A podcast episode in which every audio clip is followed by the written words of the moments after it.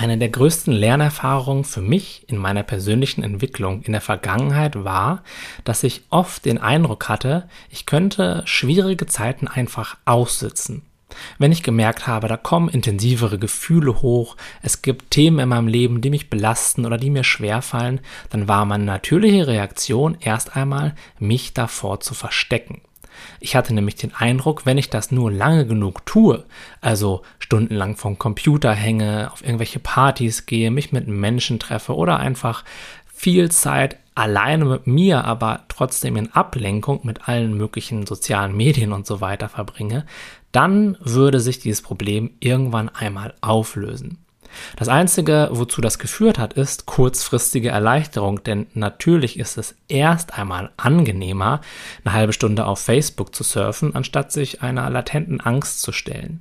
Und auf jeden Fall macht es auch erstmal mehr Spaß, mit ähm, Freunden auf eine Party zu gehen, ein bisschen was zu trinken und einfach ein bisschen äh, dummes Zeug zu labern, anstatt sich mit seinen tiefen Ängsten auseinanderzusetzen oder mal wirklich mit der inneren Unruhe in Kontakt zu gehen. Langfristig führt das aber nicht etwa dazu, dass diese Probleme, wenn man sie denn Probleme nennen möchte, wie durch Zauberhand aus unserem Leben verschwinden, sondern ganz im Gegenteil. Es führt eher dazu, dass sich diese Dinge über die Zeit noch verfestigen, dass sie sich immer und immer mehr in unserem körperlichen, aber auch in unserem emotionalen Energiefeld abspeichern.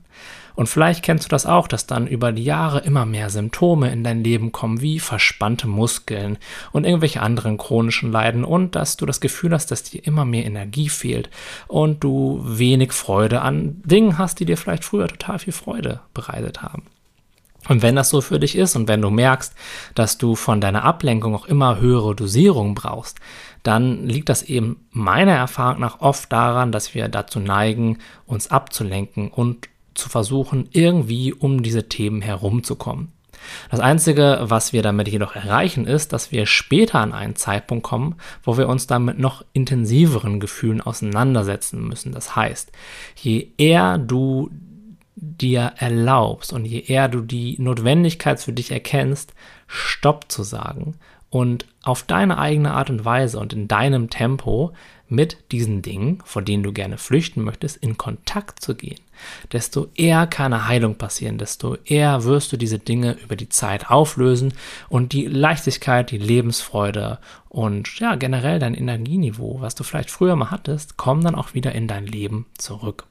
Das Ganze ist natürlich wie bei allen Sachen ein Prozess und es kann auch wirklich gut sein, was ich auch immer wieder in meinen Coachings beobachte, dass es zuerst zu einer sogenannten Erstverschlimmerung kommt. Das bedeutet, es kann der Eindruck entstehen, weil wir uns unseren Themen jetzt bewusster widmen und mal genauer hinspüren, dass es uns so vorkommt, als wenn das Ganze mehr werden würde und auch intensiver werden würde. Das ist aber nicht so, denn Gefühle können meiner Erfahrung nach nicht wirklich intensiver werden. Wir können sie nur genauer wahrnehmen und genau das passiert und am Ende des Tages ist das